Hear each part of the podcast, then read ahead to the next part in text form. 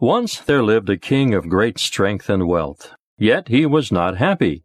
He told his servants to find him things to make him happy, but each came back saying, Nothing in the world can match the wonderful things you have already. Then, in that land, there lived a poor man with a patch over one eye and a crutch to help him walk. Although he had little, he was always happy. When the king heard of this, he asked the man to teach him his secret. I never push, the man replied, and I never rush. Most of all, I never wish for too much. Then he smiled and was gone. If you would make a man happy, do not add to his possessions, but subtract from his desires.